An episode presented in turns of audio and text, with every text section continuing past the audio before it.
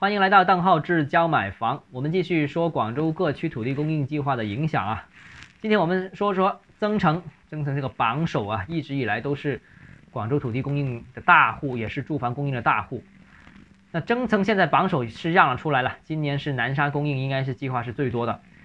但是不要忘记增城的存量可开发土地仍然是很多的。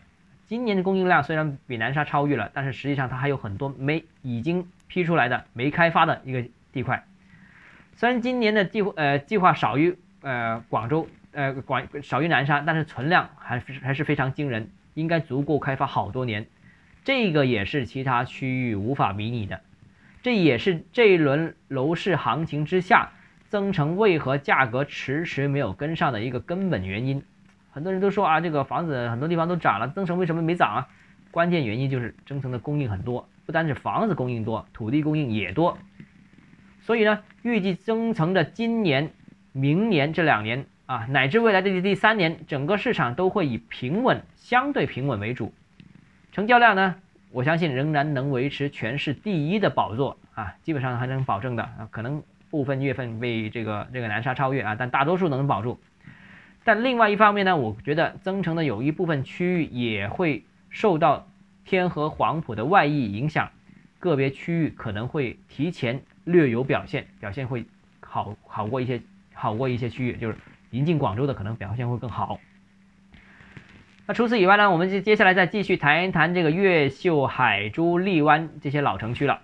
啊，老城区我觉得觉得一句话概括就是老城区统一看芳村啊。老城区其实早就过了开发高峰，大家知道啊，现在是寸金寸土，唯独这个芳村这个半半旧不新的这个板块呢，是持续有新货供应。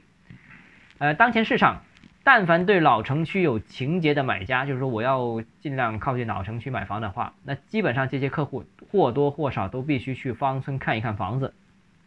那荔湾区今年的计划供应宅地是十三宗。项目总建筑面积达到一百七十万平方米，海珠区呢是计划工地两宗，总建面呢是五十万平方米都不到，越秀区为零，所以呢，老城区买房依然只能看芳村，因为老荔湾本身地也不多啊，很少，那所以基本上还是得看芳村。目前呢，海珠、越秀这两个区已经完全进入了存量房时代啊，基本上都是二手交易为主导的，一手很少很少。所以单纯看这两个区域的一手库存没什么意义啊，而荔湾呢，整体库存大概在十个月上下，属于呢略微有点供不应求，所以呢，我预计这个整个老城区的整体的这个态势也会继续延续，整个老城区的表现，我相信也能够保持一定的热度，但这个热度呢，就既不会过热，也不会过冷，这个我觉得可能才是最好的一个结果。因为太冷，大家觉得不好；太热啊，政府也会调控，也会打压，所以这种情况是最有利于市场发展的。最后一个呢，就谈谈剩下最后一个了，就是番禺了啊。番禺新增土地供应并不多，存量项目消化为主啊。那么雅运城其实大家也知道了，已经卖了这个十几年了，现在还在卖，还是广州现在全市出货前三名的这个项目。雅运城的价格表现一直不理想啊！雅运城开盘的时候，其实价格就比南沙高整整一倍。大家有没有印象？当时雅运城的房价比南沙整整高一倍，雅运城可能是七七八千块钱，南沙城三四千块钱。现在的这么多年十几年过去了，南沙反而比这个雅运城高了百分之五十左右，反超它还反超它百分之五十左右。以前你比我高一倍，现在我比你还高啊！